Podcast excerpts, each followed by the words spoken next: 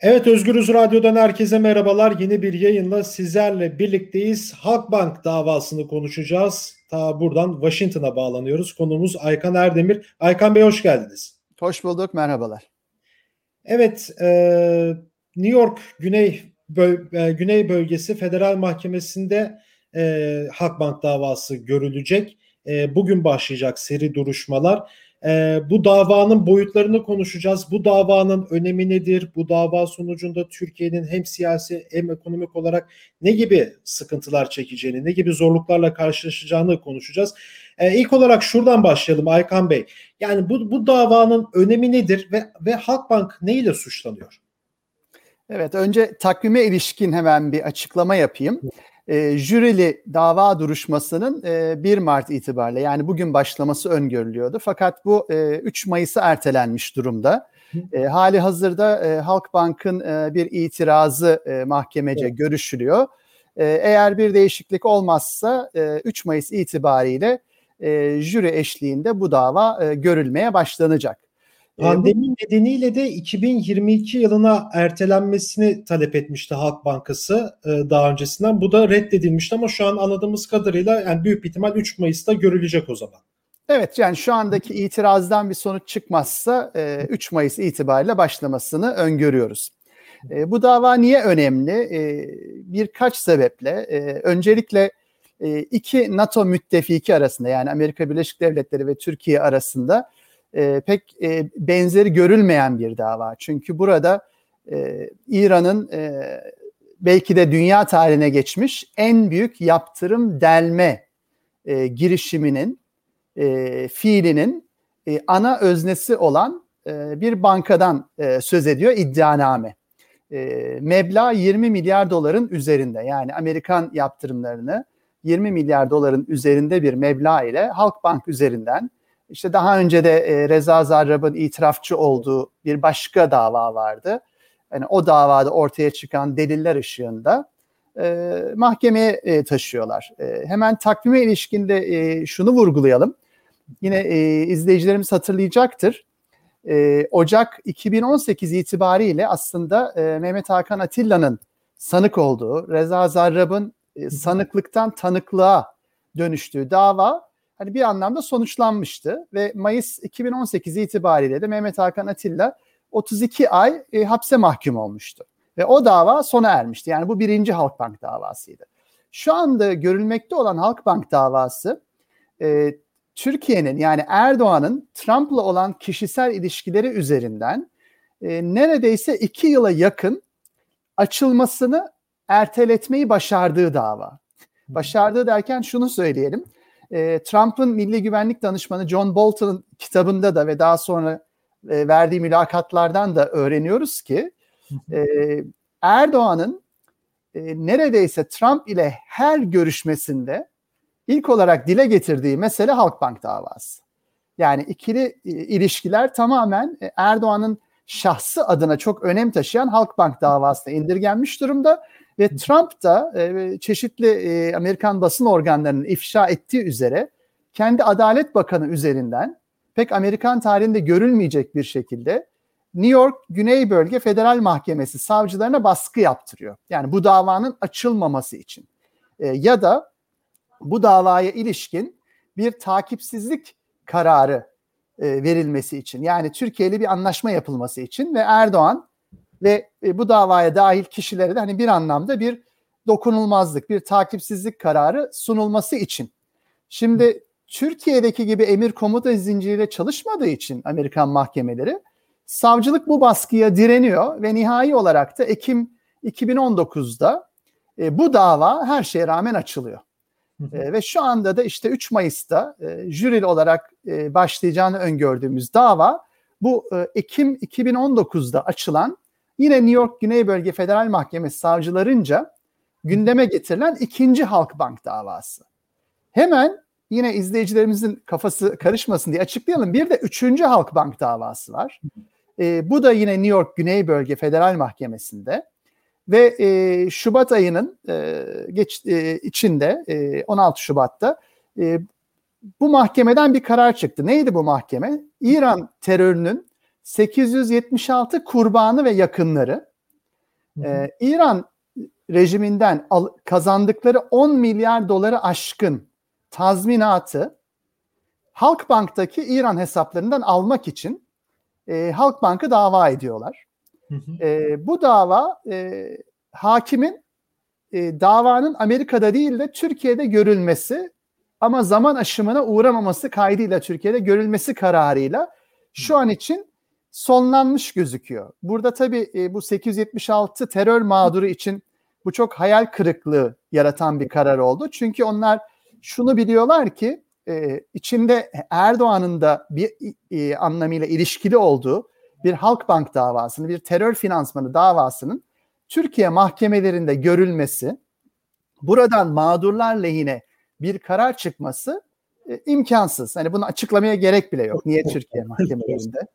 Evet böyle bir karar çıkmaz. Bu da üçüncü Halkbank davası. Hani onu da izlemeye devam ediyoruz. Yani günün sonunda Türkiye'de e, pardon Amerika Birleşik Devletleri'nde hali hazırda e, bir, iki ve üç diye adlandırabileceğimiz üç ayrı Halkbank davası e, yaşanmakta. Birincisi sonlandı. İkincisinin Türkiye'ye aktarılması söz konusu. Üçüncüsünün de 3 Mayıs'ta başlaması söz konusu. Peki yani şimdi Erdoğan sürekli işte John Bolton'un kitabında da ve aslında geçtiğimiz gün Spiegel'de de e, verdiği mülakatta da bunu tekrar ediyor. Siz de az önce söylediniz. Yani sürekli Trump'la ilk konuşmaya girerken şu davayı erteletmek için baskı yaptığını söylediniz. Peki Biden yönetiminin davaya karşı tutumu nasıl? Aslında elimizde çok somut bir e, delil var, bir gösterge var. Çünkü Biden'ın başkan yardımcılığı döneminde e, bu e, resmi kayıtlarda da e, var olan bir e, evet. görüşme. Erdoğan e, Türkiye'de e, Biden'a yaklaşıyor ve diyor ki o dönem işte bu e, Reza Zarrab meseleleri var ve Erdoğan Zarrab'ı kurtarmaya çalışıyor e, aleyhinde tanıklık yapmaması için.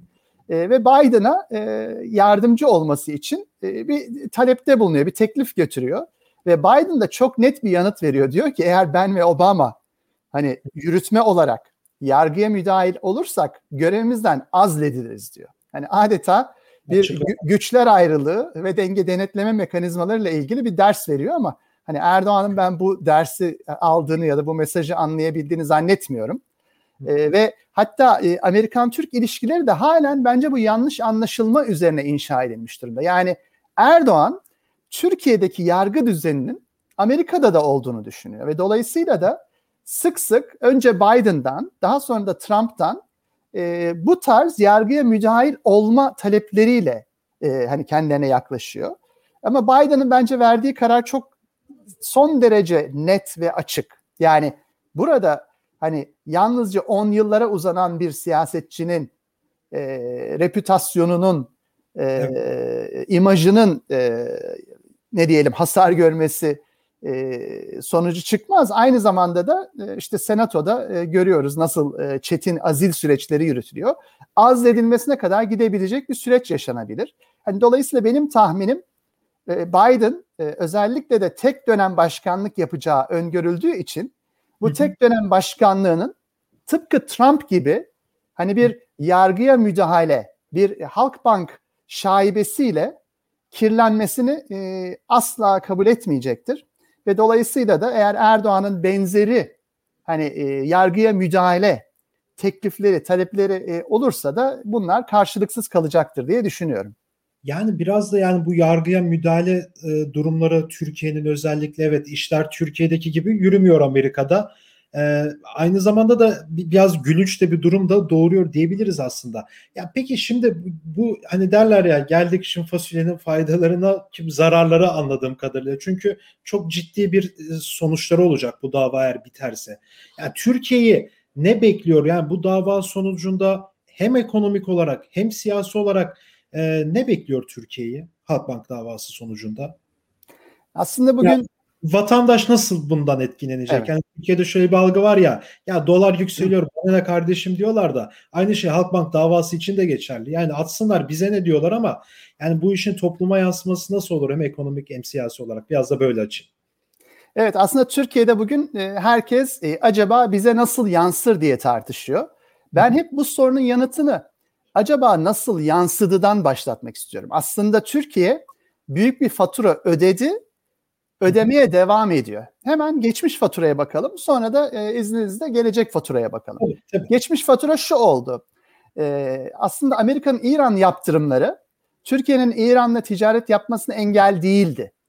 Fakat bu ticaretin Halkbank'taki hesap üzerinden yalnızca insani ticaret unsurları için yapılmasını şart koşuyordu. Yani Türkiye İran'a gıda, e, işte işlenmiş gıda, ilaç, tekstil ve benzeri ürünleri ihraç etmeye devam edebilirdi ve Halkbank'taki hesaptan da bunlara ilişkin ödeme yapılabilirdi. Şimdi Halkbank'ın Reza Zarrab üzerinden yaptığı bu 20 milyar dolarlık yaptırım delme işlemi Türkiye ekonomisinin İran'a satabileceği 20 milyar dolarlık ürünün İran'a altın ya da dolar olarak el altından verilmesiyle sonuçlandı. Yani dolayısıyla ilk büyük kayıp Türkiye ekonomisinin 20 milyar dolarlık hem de en anahtar sektörlerde yani tarımda, işlenmiş gıdada, ilaçta, tekstilde ihracatının e, engel olunması.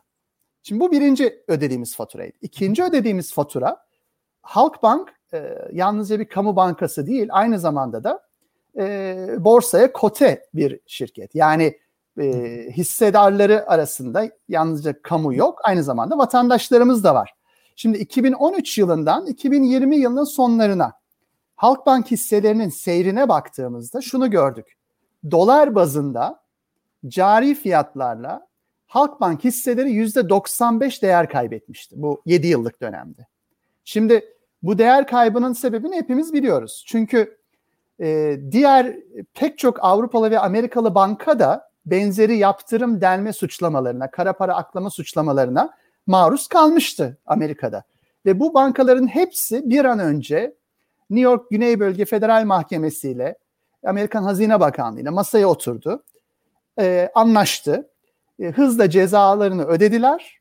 E, çeşitli benzeri suçların tekrarını önlemek için eylem planları ve taahhütler ortaya koydular ve yollarına devam ettiler. Yani zararı asgariye indirdiler kendi hissedarları için, kendi markaları için.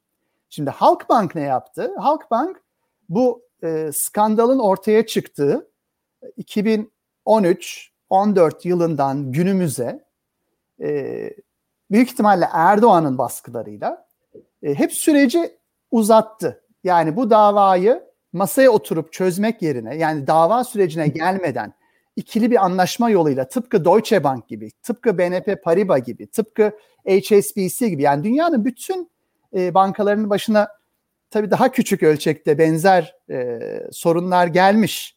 E, bunların içinde elbette hükümetlerin rolü yok ama e, genelde daha alt düzeyde bankacıların ya ihmali var e, ya da yolsuzluklar var ve bunların cezaları ödenmiş. Şimdi Türkiye bu yolu tercih etmedi. Nedenini hepimiz biliyoruz. Yani çünkü Erdoğan ve yakın çevresinin e, buradaki sorumluluklarının ortaya çıkması e, istenmedi. Bu yüzden de ikinci büyük bedeli de biz Halkbank'ın e, hisse kaybıyla yani dünyadaki değer kaybıyla yaşadık. Şimdi gelelim üçüncü ödediğimiz bedele o da şu. E, Türkiye'nin risk priminin ne kadar yüksek olduğunu biraz ekonomiyi yakından takip eden herkes biliyor. Şimdi risk priminin yüksek olması ne demek? Türkiye bankalarının dünyadan aldıkları sendikasyon kredilerinin hatta Türkiye'de hazinenin aldığı uluslararası borcun faizinin yüksek olması demek. Çünkü siz artık böyle adı terör finansmanıyla, yaptırım delmeyle, kara para aklamayla anılan bir finans sistemi olduğunuzda e, ya size e, borç vermek istemiyorlar ya da borç verirken yüksek faiz talep ediyorlar ya da doğrudan yabancı sermaye yatırımı artık ülkenize gelmiyor. Bunun sonucu nedir sokaktaki vatandaş için? Artık sizin gelirinizin önemli bir kısmı bu faiz ödemelerine gidiyor. Yani devlet sizden topladığı vergiyi size hizmet olarak sunmak yerine bu risk primi yüksekliği nedeniyle faize yatırmak zorunda kalıyor. Aynı zamanda da işsizlik patlıyor. Çünkü siz artık doğrudan yabancı sermaye yatırımı çekemediğiniz için örneğin Volkswagen'in Türkiye'de kuracağı fabrika başka bir ülkeye gidiyor ve binlerce Türkiye'li genç e, burada e, iyi ücretlerle, iyi koşullarla çalışma imkanını kaybediyor. Şimdi bu bugüne kadar gelen ağır hasar.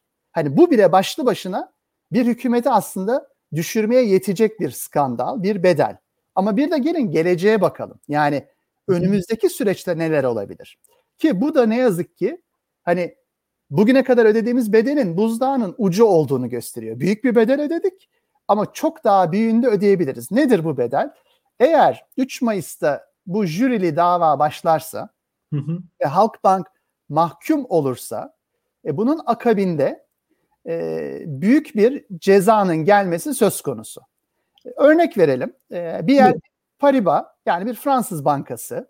Hani Türkiye'de hep şu deniyor ya ya bize karşı ön yargı var hep Türkiye'yi hedef alıyorlar. Hayır. Evet. Almanya'nın Deutsche Bank'ı, Fransa'nın BNP Paribas'ı, HSBC'si yani batıdaki bütün büyük bankalara yönelik milyar dolarlık cezalar gelmiş. BNP Paribas 8.9 milyar dolara anlaştı ve cezayı ödedi örneğin.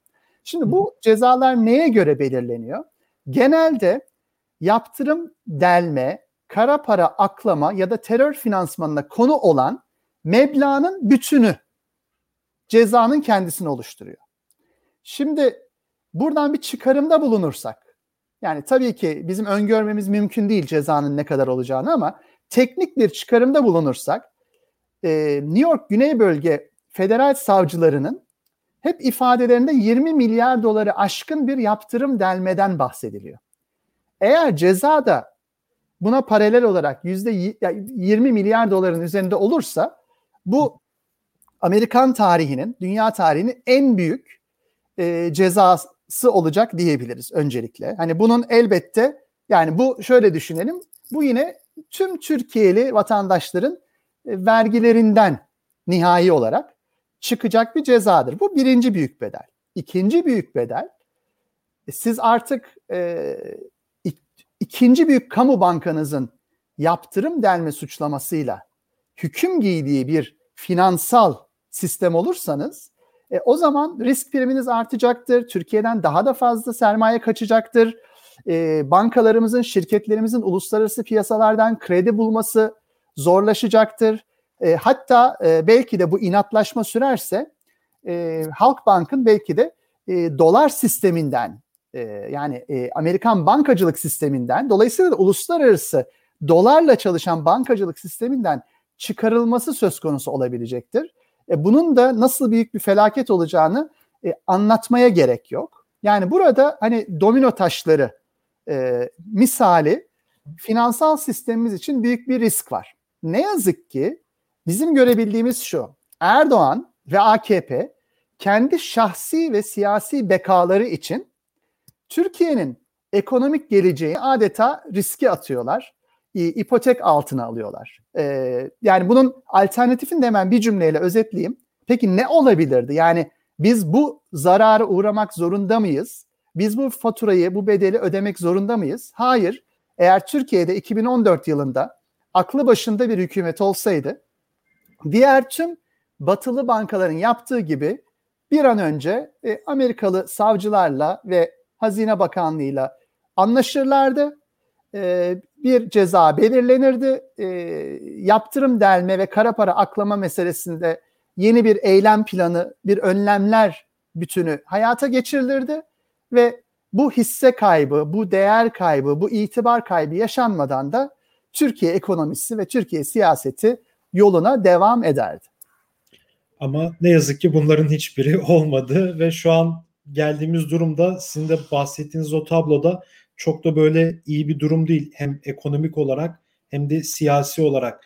Peki son olarak size şunu sorayım. Yani bu dava sonunda Türkiye-Amerikan ilişkileri Erdoğan'ın bakış açısına göre etkilenebilir mi? Hani belirttik ya az önce de işte Türkiye'deki yargı sistemi gibi Amerika'daki yargı sistemini de öyle sanıyor ve Biden hiçbir şekilde bu işe karışmayacak. Kısacası bu sürecin sonunda Türk-Amerikan ilişkileri zarar görür mü bu dava sonunda? Bu soruya da şöyle başlayalım. Türk-Amerikan ilişkileri acaba ne durumda? Hani bir buna bakalım. Ee, şimdi hali hazırda yine NATO ittifakı tarihinde ilk defa bir NATO üyesi ülkeye karşı bu katsa yaptırımları denilen yani e, Rusya'dan yapılan S-400 hava savunma sistemi neticesinde e, kongrenin de baskısıyla Trump'ın tüm direnmesine rağmen çıkmış olan bir yaptırım var. Şimdi hala hazırda Türkiye'ye yönelik önemli bir yaptırım var. Bu yaptırıma ek olarak Türkiye F-35 projesinden çıkarılmış durumda. Yani Türkiye'li pilotların eğitimi son bulmuş durumda. Türkiye'ye verecek F-35 jetleri verilmedi. Ee, Türkiye'de F-35 için parça üreten şirketler de hızla bütün bu üretim hattından çıkarılıyor. Buna ek olarak 2019'dan e, bugüne de yine Amerikan basında yansıdığı üzere fiilen aslında bir askeri e, satış sınırlaması var. Yani son iki yıldır e, Türkiye Amerika'dan rahatlıkla askeri ekipman alımı yapamıyor. Bu da fiili bir durum. Buna ek olarak Hazine Bakanlığı'nın yine 2019'dan günümüze yine NATO ittifakı çerçevesinde eşi benzeri görülmeyen peş peşe peş peşe uyguladığı dört e, Türkiye'de yerleşik kişi ve şirketlere yönelik e, terör finansmanı e, listesine alma eylemi var. Yani bu ne demek? Amerikan Hazine Bakanlığı Türkiye'de yerleşik kişilere ve çeşitli şirketleri terör finansmanı ve yaptırım denme suçlamasıyla kara listeye aldı.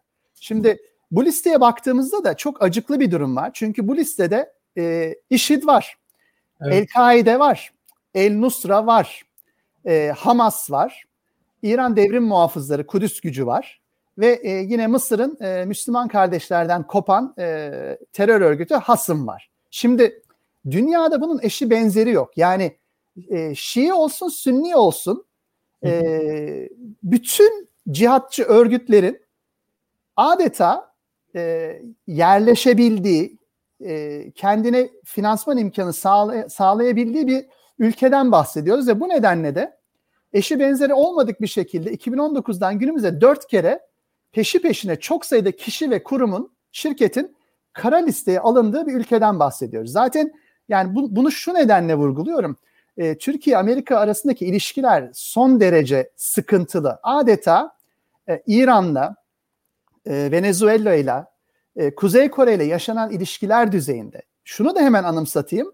Bir başka Hazine Bakanlığı kararında da e, Maduro rejiminin, Venezuela'daki Maduro rejiminin dünyadaki yolsuzluk ve kara para aklama ağının e, merkezindeki isimlerden Türkiye'de yerleşik kişi ve kurumlara da yaptırım geldi. Şimdi yani burada gerçekten artık e, adeta Kuzey Kore ve İran ayarı e, sürekli adı kara parayla anılan bir ülke var. Şimdi bunun üzerine bir de Halkbank e, mahkumiyeti gelirse, bir de işte diyelim 20 milyar dolara yakın bir ceza gelirse, e, hatta bir de yaptırım gelirse yani Halkbank'ı dolar ekonomisinden çıkaran bir yaptırım gelirse, e, şimdi e, bu ilişkilerin nasıl dibe vurabileceğini e, hepimiz öngörebiliriz. Şunu da unutmayalım.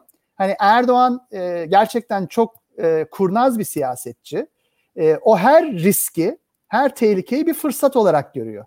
Bunu da e, işte Türkiye'deki e, yaygın e, Amerikan karşıtlığını e, vurgulayarak e, kendi milliyetçi e, nasıl diyelim e, kredisini yükselterek kullanabilir. Yani Türkiye'yi hani adeta dünyaya daha da kapatarak Batı düşmanlığını e, işte antisemit ve e, anti-Hristiyan e, ön yargıları pekiştirerek e, komplo teorilerini güçlendirerek e, kullanabilir. E, buradan da kendine bir e, siyasi rant elde etmeye çalışabilir. Ama şunu unutmayalım ki kaybeden e, sokaktaki vatandaşımız olacak.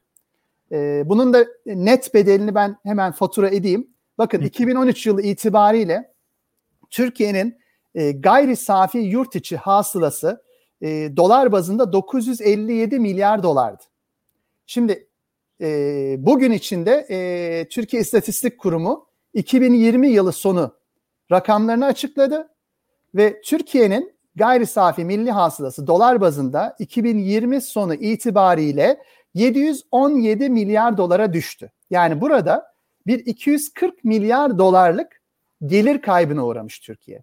Bu %25'lik bir gelir kaybı. Daha somut ifade edeyim.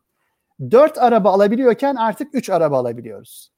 E, 4 e, diyelim e, akıllı telefon alabiliyorken artık 3 akıllı telefon alabiliyoruz. Hatta bakın sıvı yağ da biliyoruz dövize endeksli ve patladı Türkiye'de.